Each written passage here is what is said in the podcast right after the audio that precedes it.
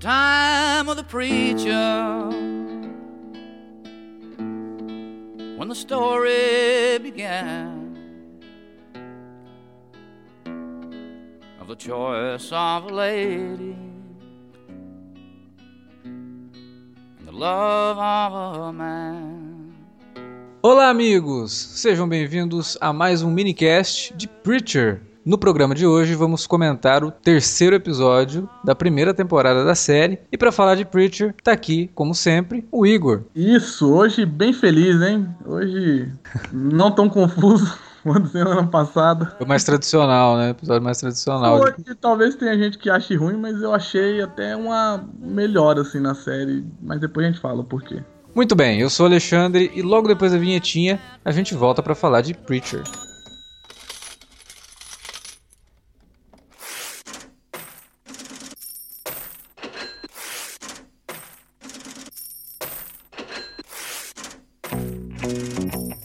Vou interromper rapidamente o podcast para dizer que se você gosta do conteúdo do Cine Alerta, você pode nos ajudar a fazer mais e melhor. Entre agora mesmo em www.patreon.com barra Cinealerta e seja um dos nossos colaboradores. Você pode receber os podcasts antes de todo mundo, participar de sorteios e até de hangouts mensais com a nossa equipe. Entre, se informe, confira o que queremos trazer para você no futuro e nos ajude. www.patreon.com barra Cinealerta. Pronto, não falei que era rápido? Pode curtir o podcast agora.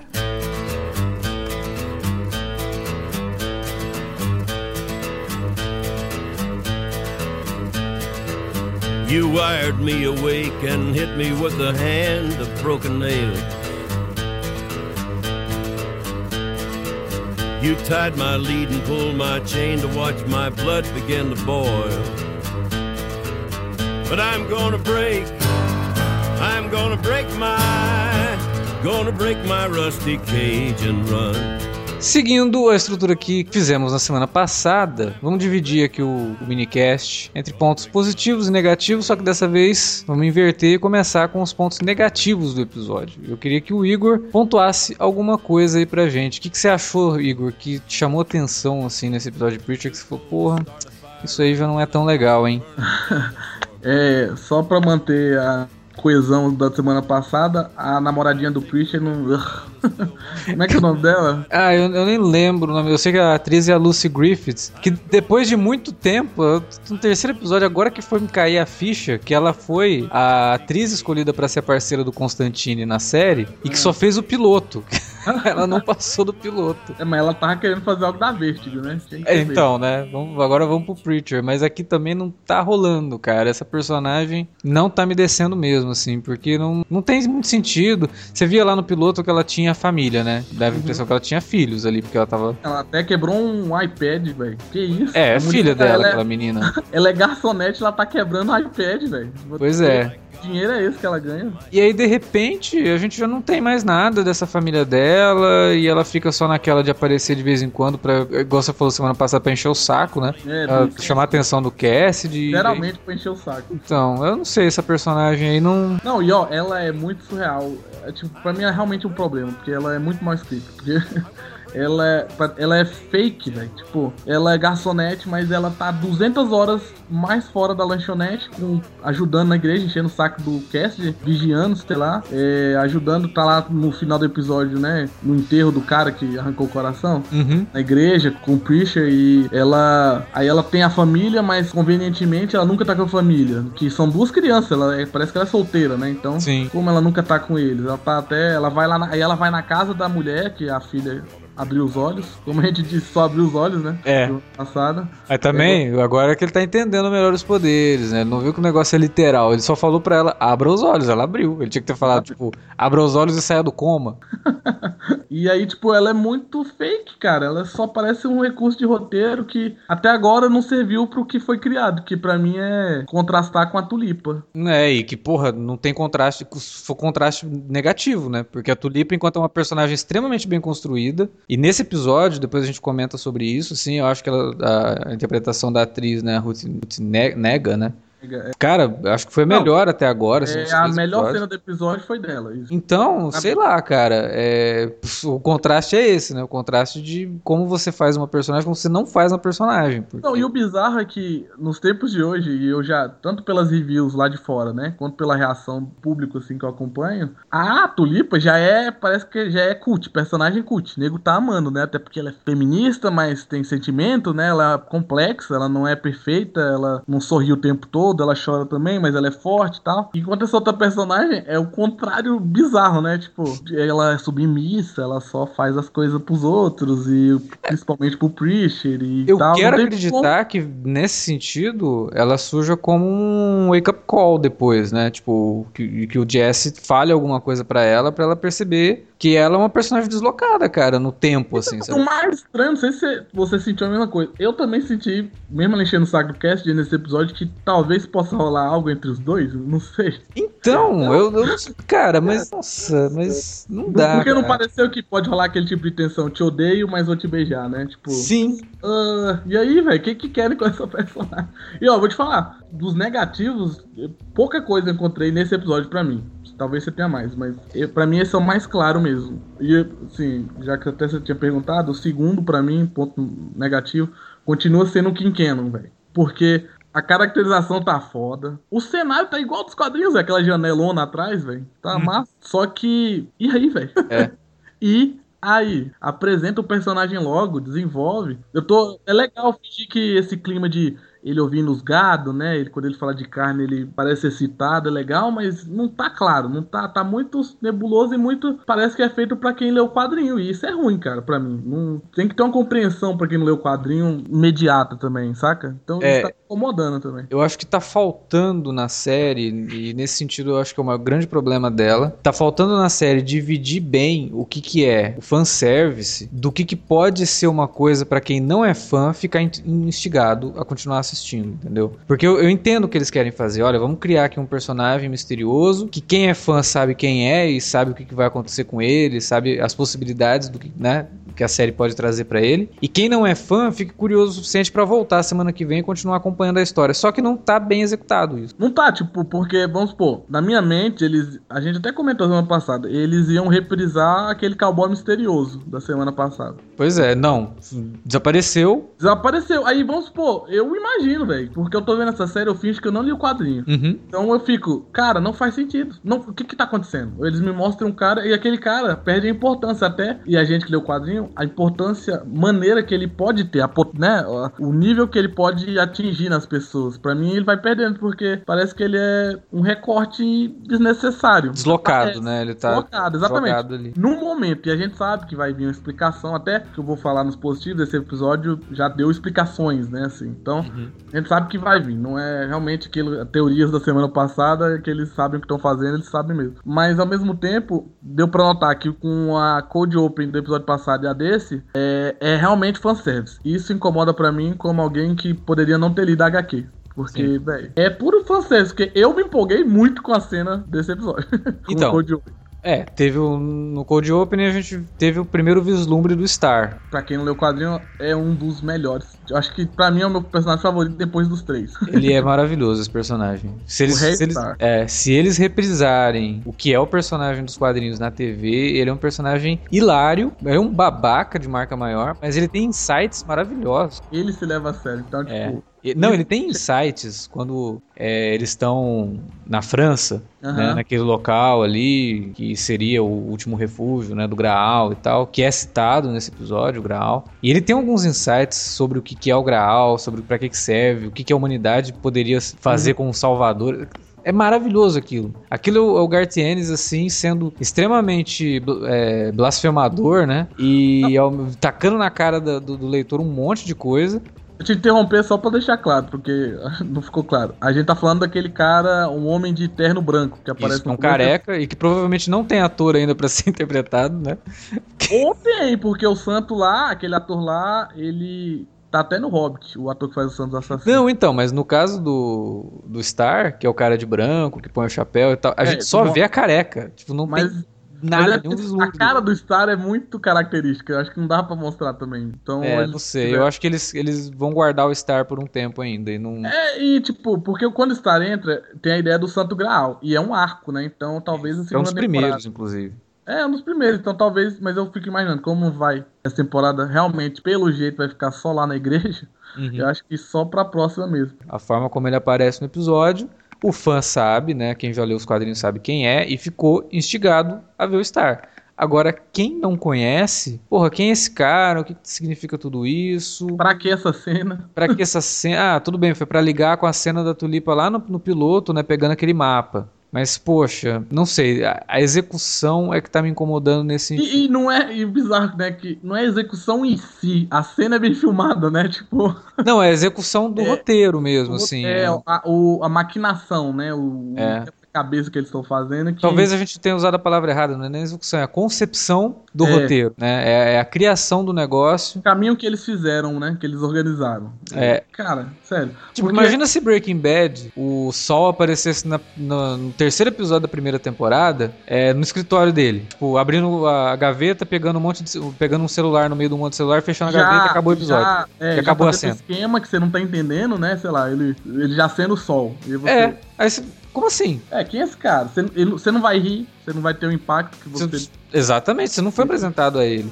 Então, isso pra mim é exatamente o que a série acabou de fazer com o. Que, tipo, pra, pra quem não conhece o personagem, que acaba, tá assistindo Preacher por curiosidade, né? Porque viu que é uma série que tem um cuidado interessante é, de, de, de quadros e a cinematografia da série é boa. Mas, ok, o cara não conhece o quadrinho, não sabe o que é aquilo e não entendeu nada, cara. É, não, não tá. E o que me deixa mais alinhado é que é, claramente vai ser o arco do Kim Cannon essa temporada.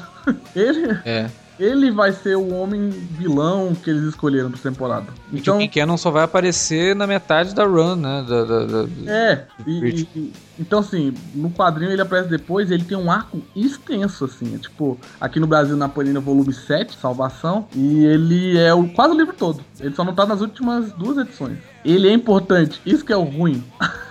e, e- mas assim, eu- eh, falando de um ponto de quadrinho, porque a gente sabe o potencial dele, como do Restart e como do Santos Assassino.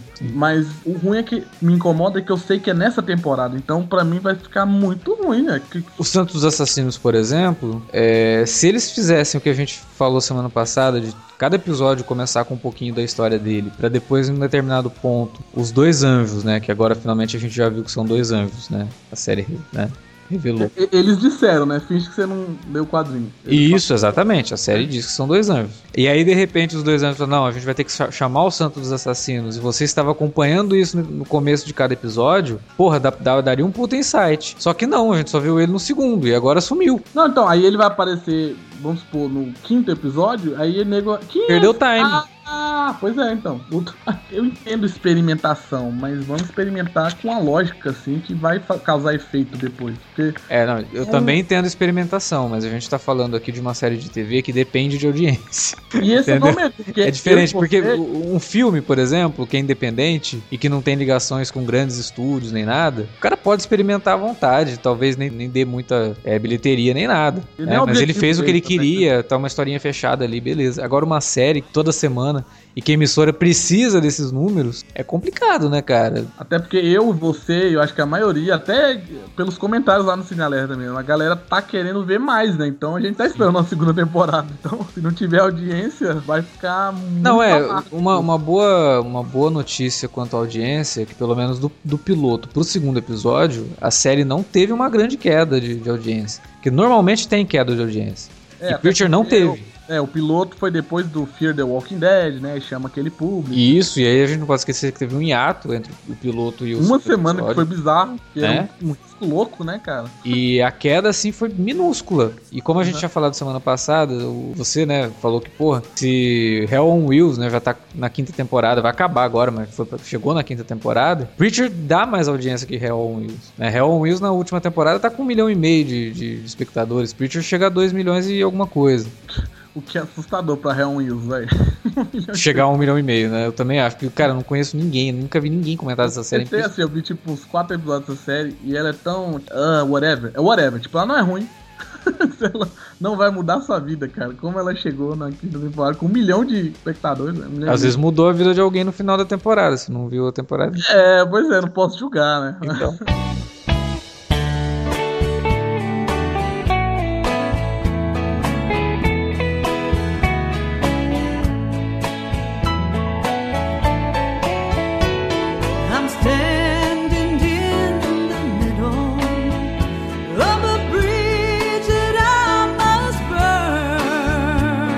Mas de qualquer forma, vamos agora comentar os pontos positivos do episódio. E um dos pontos positivos liga, acho que pra mim, pelo menos, liga totalmente com os pontos negativos. Que dentro dessa narrativa que a série escolheu, tem uma coisa que me agradou nesse episódio, que por quê? Porque deu uma recompensa pra gente também, né? Que é voltar e parece que eles vão contando aos poucos, retroativamente, como que o Jess chegou ali, né? Como que ele chegou a ser o pastor e como que a Sim. Tulip chegou ali também. que não é negativo meu, que eu, o que eu vou falar agora, que é só uma observação, mas é que deixou até, pelo menos eu, eu fiquei mais confuso, mas não sei se é confuso, se é, é curiosidade pra entender aquilo, aquele momento, né, aquela cena. Mas porque quando a série faz isso, ela tá te dizendo, a gente vai te mostrar mais coisas no futuro. Sim. Nesse sentido, porque você tá falando do personagem principal, a gente já teve outras informações sobre ele no piloto, no segundo episódio, e agora aqui a gente tem uma informação importante. E aí que eu vou falar que a gente tá que nem espectadores que não leram quadrinhos, porque Carlos, né?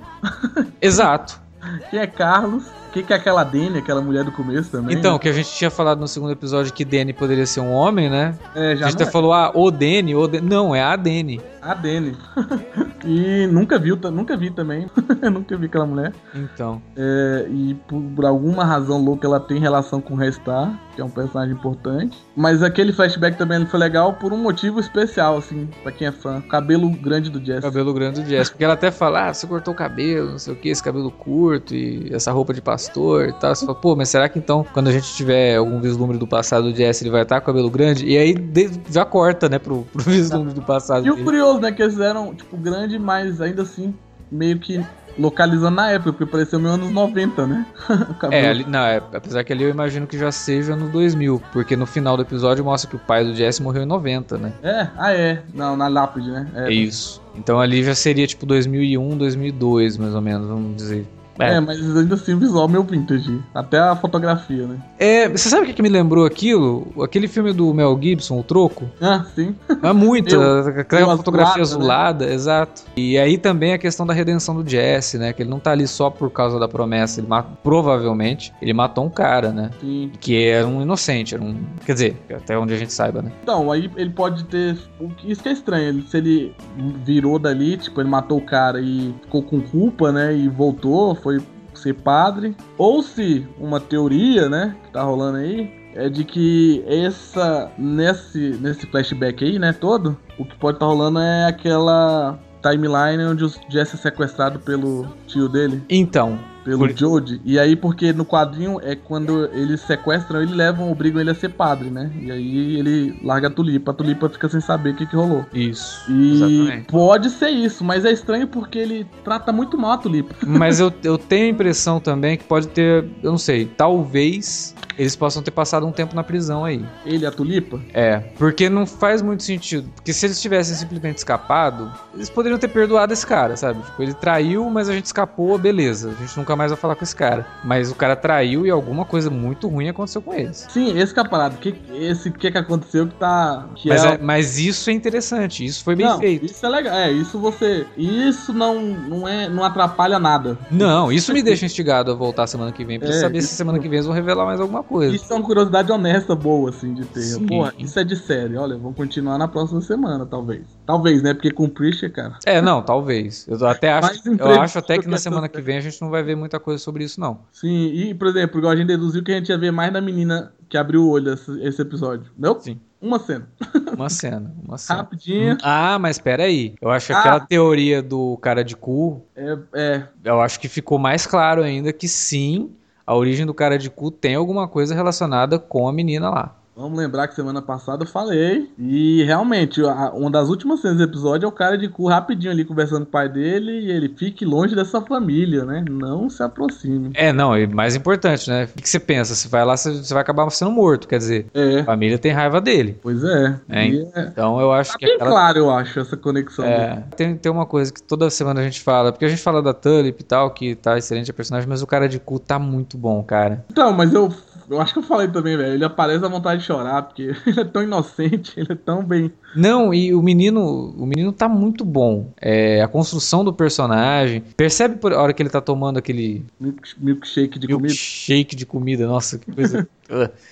E quando ele vai falar da menina, o dedo dele batendo na mesa, assim, tipo, todo sem jeito de falar com o pai. Ele é nervoso. Ele é todo nervoso, cara, e isso o menino tá fazendo muito bem. É um baita ator esse cara, viu? Porque não é nada fácil você tá debaixo de uma maquiagem pesada daquela, você Uhum. conseguir se expressar tão bem, cara. O menino tá muito bom. Então, até a voz, é o que eu mais gosto, a voz dele nervosa. Ah, isso é interessante, um ponto positivo, a gente nem falou. Teve abertura. Teve abertura, começamos o episódio com uma abertura, e abertura boa, gostei da abertura. Então, e aí o legal é observar que a abertura teve imagens do episódio, né? Então provavelmente vai ser imagens, do, cenas do episódio naquela, nos letreiros. Isso tem seria interessante, né? É um... dele catatônica, tem a, a tulipa dando cavalo de pau no carro. Tipo, as cenas desse episódio estavam em algumas das letras, assim. Então, creio eu que vai ser assim. Tipo, acho que a música vai ser a mesma e tal, mas Uhum. eles vão pôr recortes do, do episódio. Tipo, Missão Impossível. Isso é a série. possível, é a que mais me, me, me vem à mente, assim. Mas a abertura pra mim, cara, ela funciona como capa de quadrinho ou como um pôster de um filme. Ela ajuda a levar você para pro universo do, Ou daquela obra. Até, por exemplo, cinema me agrada muito até os filmes do John Carpenter, que ele sempre faz créditos iniciais fodas, assim. Você, Sim. a música é tão boa, você já entra no clima com as letras, velho. Só os nomes dos atores, os nomes do diretor. É, então- eu gosto, eu gosto É, eu, eu adoro também a abertura. Por exemplo, se for mudar mesmo, tem potencial pra ser que nem eu adorava de Fringe, porque Fringe era rapidinho e tal, mas como tinha parado de mudar de realidade, como tinha Sim. episódio que era no passado, eles faziam brincadeiras com a abertura. Então, É, era bem isso legal. empolga assim. também, cara. Isso é, mano, vamos supor que o episódio foque no Santo lá no Velho Oeste. É. Podem fazer uma abertura diferente, né? É, verdade. Isso, isso, igual você falou, é que nem uma capa. Pra mim, me empolga pra ver o episódio. Mas, é, falando já de. Voltando pros positivos, Cast, né? Não, Cassidy. Aliás, uma. uma... Consegui, é um elogio também, foi muito positivo. Consegui ver o episódio todo sem legenda, eu entendi o cast. É, eu percebi também que acho que deu uma diminuída no. Quer dizer, não, não diminuiu o sotaque, mas deixou ele mais compreensível. Agora, uma reviravolta interessante, né? É que o Cassidy acaba encontrando com o Fiore e o, o LeBlanc. LeBlanc. E os dois contam pra ele sobre o lance, sobre o que, que tá acontecendo. Que eles querem guardar aquela caixa, aquela lata de café, é onde tava o negócio, tá dentro do Jesse, aparentemente. né? É, temos que trazer de volta pra cá, eles Pra falam, né? ele aponta claramente, temos que guardar aqui. É, e aí ele se oferece para servir, pra servir de intermediário para negociar com o Jesse o retorno do Gênesis pro céu. E aí é a primeira vez que a série realmente diz, né, que aqueles personagens eles estão no céu, o que é muito interessante porque eles falam nós somos do governo. E aí que governo, né? FBI, não, vocês são É, da é legal que o outro tá de saco cheio, né? Ele é são do céu. É, nós somos do céu, cara. Fala logo. O cara é um vampiro, porra. Ele é tão esquisito quanto eles, né, velho? Sim. E também, nessa cena, esse negócio dele intermediar, já mostra um negócio característico do personagem Cass, que é esse lado dúbio dele. Ele Uhum. não necessariamente é uma pessoa de caráter 100% puro. Sim, até porque quando ele se oferece pra intermediar, a gente não sabe realmente se ele quer intermediar isso, Não, né? se ele quer ajudar eles ou se ele quer ajudar o Jesse, esse é o. Exatamente. Afinal de contas, peraí, o Jesse acabou de revelar pra mim que tem um poder que pode- as pessoas fazem o que ele manda. E ele fala pro Jesse, né? Você tem potencial, hein? É, Já pensou nas possibilidades disso, cara? É, então. E aí, de repente, ele, ele quer mesmo intermediar isso daí? É, talvez. Eu tô acreditando que ele vai meio que enganar os dois. É. Porque eu, sei lá, até porque ele fala, he's my, my best mate, né? Ele é Uhum. Meu, já é melhor amigo, né? Mas não sei, não sei também se ele tá falando sério assim, né? Que ele é melhor amigo. Talvez é porque o Jesse não é caçador de vampiro e já é bom, né? Já é um amigo já. Mas é, ele já tá. Aquela cena, inclusive, pra mim, é uma das melhores do episódio é que eles estão treinando, treinando a voz de Deus. Uhum. Aliás, eu tenho que dizer, o Jess tá caindo muito no meu conceito, cara. O cara no episódio passado fala que não gosta de, de Grande Lebowski, agora vem falar que gosta de Justin Bieber. O Jess não, o Cassidy. Cassidy gosta de Justin Bieber. Ô, Cassidy, por favor, o que, que é isso? No fundo você gosta também, Alexandre. Todo mundo gosta de Justin Bieber. mas, o- mas o legal dessa cena também da voz de Deus é que. é, Eu tô chamando de voz de Deus porque no quadrinho é voz de Deus. No- no- na série ainda não, não criaram esse termo, né? É, porque ele fala assim: é, Sing me some Johnny Cash. Uhum. Aí o Cass diz, some Johnny Cash. Porque é literal a voz, É né? literal. Então aí ele fala, quem é o prefeito, né? Sei lá. Aí tipo, bicho, eu não sei, velho. Não tem como. Chuck ele, Norris, sei lá. É, ele responde outra coisa. E várias coisas que o Jess vai falando são literais e o Cassidy faz literal. Então, é legal os dois aprenderem isso e a gente também, né? Aprender que esse literal é Sing me some Johnny Cash, some Johnny Cash. E, e o mais importante nesse episódio, que o, Cass, o que o Jesse realmente começa a entender os poderes dele e ele faz uso do poder com mais. É, com realmente com a vontade, né? Ele sabe quando ele pode falar e se É, manifestar. aparentemente ele já tá controlando, né? Ele, Exatamente. ele usa ali brincando com o Cassidy até, então, tipo. Não, e aí depois na, na última cena, né? Com o Donnie, né? Que... Que foi um ponto positivo desse episódio, eu acho, o Donnie. É, o, o arco do Donnie foi interessante, assim. Porque, cara, eu tava. É, ah, esse cara vai ser só um bully, né? Sei lá. né? Mas aí quando ele chama o filho dele, ele tem aquela conversa com o filho dele, eu achei bem honesto, velho. Eu achei ele. Então, aquela cena eu gostei porque é aquela coisa do ciclo de violência, né? Que ele chama o menino, você fala, porra, ele vai dar uma porrada no moleque, né? Mas não, ele fala, tenta explicar pro menino o lance da, dele com a mulher. E aí o menino, você fala, nossa, que legal, né? O cara também. E aí o menino pega, cara. E, meu, esse moleque é um bully também, porque ele vira lá, ah, o moleque foi falar de você e tal. Eu desci porrada no moleque, ensinei uma lição pra ele, ele, ele ficou chorando, não sei o quê. Aí você fala, olha só, né? A série tá falando aqui do ciclo de violência, do que que é essa, essa criação, né, de, de cabresto, assim, que de repente o moleque também vai virar isso, né? Mas o Donnie meio que não gosta que ele bate no moleque, né? Exato, ele não.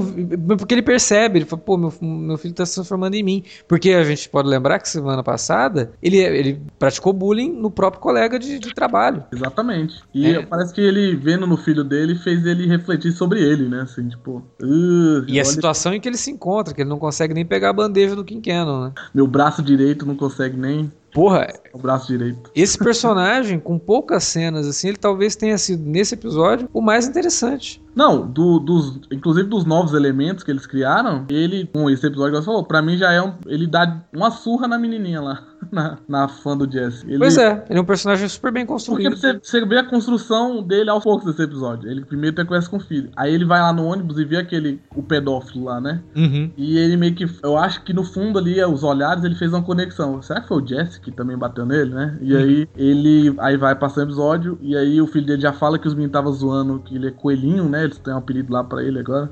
E, e aí ele. é, o, o Quinqueno vai falando, né? Meio que humilha ele. E aí vai crescendo, esse crescente. E ele parece que no começo do episódio ele não quer ser violento, mas no final ele acaba recorrendo à única, único escape, né? Que é a Exato. violência. E ele vai atrás do Jesse. É, e aí o Jesse. E aí o os Jesse dá uma po- reviravolta, que ele vai ser violento e não é também, né? Exatamente. Ele, porra, peraí, né? Com grandes poderes vem grandes responsabilidades. Só faltou ele dizer isso, né? Quando ele é, percebe mas- o que, que ele tava pronto pra fazer ali, né, cara? E o mais. É, e uma das coisas mais legais é esse, até heróica do Jesse, é a Tulipa insistir em falar que não existem. Não existe a divisão de bom homem, né? Bom homem e mau homem. Existem homens, né?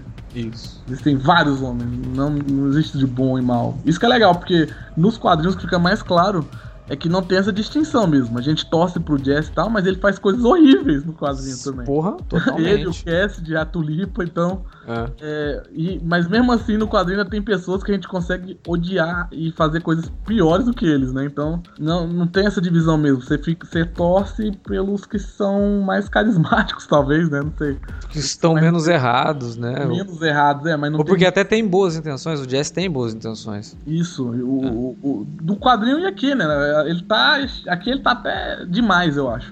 É, é. Eu quero o meu Jesse, velho. É, tá- não, porque ele tá preso ainda à promessa que ele fez pro pai e tal. Isso vai acabar ficando mais claro quando for revelada a origem dele. Se E a série né, se o mantiver esquema fiel. do flashback também, acho que vai ajudar, né? Porque Sim, sim. apre- Uai, como assim? O pai dele já tinha feito. a- fez a promessa antes dele virar bandido com a tulipa. Então aconteceu alguma coisa que fez ele querer ser esse homem de fé de verdade, né? É, eu acredito naquela questão mesmo dele ter se rebelado, né? Então vou viver uma vida de crimes aqui e de repente quando ele mata o cara e é abandonado e alguma coisa grave acontece, ele tem o o despertar, assim, de não, eu preciso. Eu fiz uma promessa pro meu pai, eu preciso cumprir essa promessa, até pra se redimir também. Esse episódio foi o mais linear, assim, menos louco, menos cenas bizarras, né? Isso. Também teve explicações, respostas, somos anjos, né? Sei lá. Uhum. Teve uma organização melhor das ideias e igual, é, muita gente, eu falei também, né? Mas muita gente pode achar que, ah, que o comum, prefere o comum, mas acho que Preacher tava pedindo um pouco de comum, assim. Então, é, e eu acho que a direção do episódio não deixou, por isso, não deixou de ser foda, assim. Eu acho que, igual você falou, é, até o visual, né? Enquadramentos, a textura, né, velho? Parece até que é filmado em filme a série. A textura da, da, da, da série, a música misturada com fotografia, com, com a atmosfera que tá rolando, que tá criando já um visual bem claro, assim, legal, que distor já de séries normais, assim, de séries boas, inclusive. Então, essa normalidade me agradou bastante. Tem uma pausa, vamos parar na loucura do Seth Rogen e do Ivan Goldberg. Que é o primeiro episódio que eles não dirigiram, né, até agora. Sim. Vamos parar, vamos respirar. Quem sabe no próximo volta loucura, mas calma aí, vamos também uma série dá fazendo coisas normais e ficar estranho. Teve elementos, né, tipo, inusitados. O, a cena que o Cast atropela os dois é hilária e do nada, né? É. E, o- e aí foi, um, um, pra mim, um time cômico muito bem utilizado, porque vai armando eles mostrando a arma, depois eles vestindo a roupa, né, capacete e tal. Quebra as expectativas, né? É Isso que é curioso, a série é muito boa, né? Tipo, ela é diferente em qualidade do que a gente Sim. vê. Ah, Ela- e digo mais, a M-Tape, se é que vai ser aprovado, né, aí pelos votantes do M, mas ok, a M-Tape da Rutinega tá nesse episódio, que é a cena que ela é parada pelo policial. Pô, a gente não falou a melhor cena, eu falei que era a melhor cena. cena, hum, cara, a- essa atriz é muito boa. Porque é muito complexa a cena, né, cara? Tipo, ela tá mentindo, ela tá falando a verdade, parece que ela tá falando a verdade, mas. É, Ela, ela mentiu sem, sem dizer mentira. Ela, né? Ela falou a verdade. Ela tá querendo ir lá pra falar com o Jesse, não sei o que, não sei o que. E ela preferia que não tivesse o cara, né? Ela fala, ah, preferia que não, né? Que eu não tivesse esse cara pra perseguir. Exatamente. E, e assim, a expressão, e tem um super close nela, né? É, não, e, então, e ela é tão honesta que até o xerife, né? Tipo, cara, já me contaram mil histórias, mas essa sua tá. tá. tá. É, ele acaba cedendo por conta do anel, né? O anel de. É, não, o Ana- ela é esperta também. É, isso que é legal. Ela, de certa forma, ela usou. O óbvio seria ela usar a sexualidade dela, né? Ah, ah, E ela usa, na verdade, o cérebro dela. É. Enquanto que nos dois últimos episódios a gente elogiou tanto as cenas de ação, né? Aham. Aqui foi uma cena dramática e que matou a pau, assim. É, ela garantiu a M-tape dela ali naquela cena, a não ser que tenha alguma coisa muito melhor vindo por aí com ela, mas. Mas tem mais sete episódios Tem mais vão- sete episódios. Mas a personagem tá tão bem escrita que a gente também não pode nem duvidar que possa ter alguma coisa melhor. Mas essa cena foi muito, muito boa mesmo.